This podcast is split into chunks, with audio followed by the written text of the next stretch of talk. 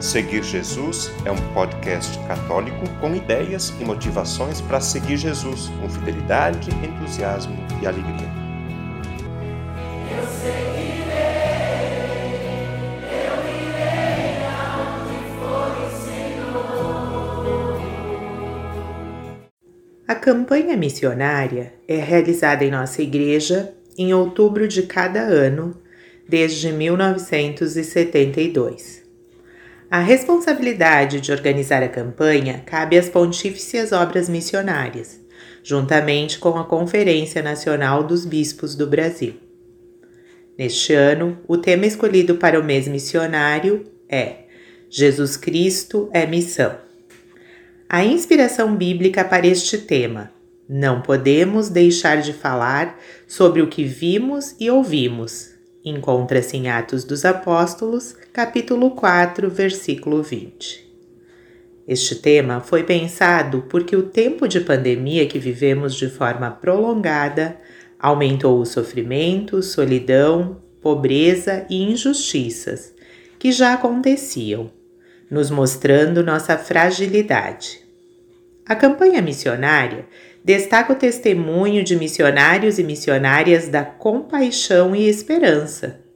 Pessoas anônimas que enfrentam a pandemia, profissionais da saúde, famílias enlutadas que testemunham esperança, populações em situações de rua e abandono, migrantes indígenas, educadores.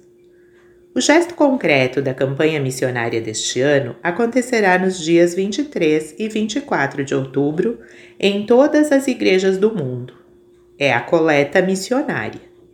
Sim, a sua oferta na missa da comunidade destes dias será encaminhada para as pontífices obras missionárias, dos quais 80% desses recursos são enviados para um Fundo Universal de Solidariedade, mantendo 1.050 dioceses em locais mais necessitados no mundo.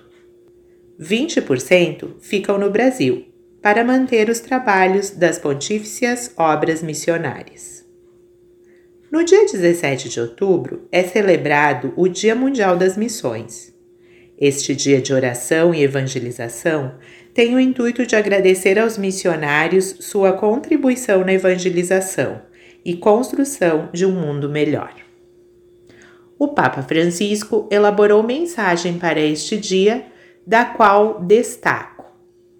O tema do Dia Mundial das Missões deste ano, Não Podemos Deixar de Afirmar o que Vimos e Ouvimos, é um convite dirigido a cada um de nós para cuidar e dar a conhecer aquilo que tem no coração. Esta missão é e sempre foi a identidade da Igreja. No isolamento social ou fechando-se em pequenos grupos, a nossa vida de fé esmorece, perde profecia e capacidade de encanto e gratidão. Por sua própria dinâmica, exige abertura crescente, capaz de alcançar e abraçar a todos. Atraídos pelo Senhor e a vida nova que oferecia, os primeiros cristãos, em vez de cederem à tentação de se fechar numa elite, foram ao encontro dos povos para testemunhar o que viram e ouviram. O reino de Deus está próximo. Fizeram-no com a generosidade, gratidão e nobreza próprias das pessoas que semeiam sabendo que outros comerão o fruto de sua dedicação e sacrifício. Por isso, apraz-me pensar que, mesmo os mais frágeis, limitados e feridos, podem ser missionários à sua maneira, porque sempre devemos permitir que o bem seja comunicado, embora coexista com muitas fragilidades.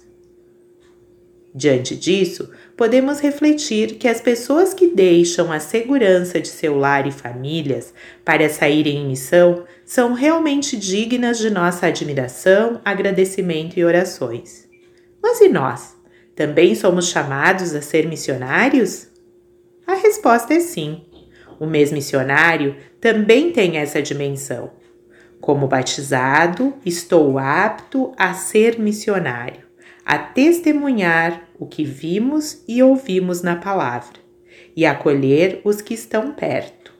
um amigo ou familiar enlutado, alguém que precisa desabafar contando seus problemas, a visita a um doente, colaborando com a pastoral do pão, sendo um bom catequista, um bom ministro, uma boa liderança, enfim, fazendo o extraordinário no ordinário. Encerro este episódio fazendo a oração da campanha missionária. Deus Pai, Filho e Espírito Santo, comunhão de amor, compaixão e missão. Nós te suplicamos. Derrama a luz da tua esperança sobre a humanidade que padece a solidão, a pobreza, a injustiça agravadas pela pandemia. Concede-nos a coragem para testemunhar com ousadia profética e crendo que ninguém se salva sozinho, tudo o que vimos e ouvimos de Jesus Cristo, missionário do Pai. Maria, mãe missionária, e José, protetor da família, inspire-nos a sermos missionários da compaixão e da esperança. Amém. O conteúdo deste podcast está disponível na internet em diversas plataformas. Cito algumas para você conhecer e escolher: Google Podcasts, Spotify, Apple Podcasts, Anchor e Deezer. Convido você a se inscrever num desses canais para ouvir outros conteúdos já produzidos compartilhar nos grupos com familiares e amigos e também receber as próximas publicações. Eu lembro que o podcast Seguir Jesus tem duas publicações por semana. No domingo, a homilia do Padre, e na segunda-feira, um conteúdo variado que nos ajuda a seguir Jesus com fidelidade, com entusiasmo e alegria.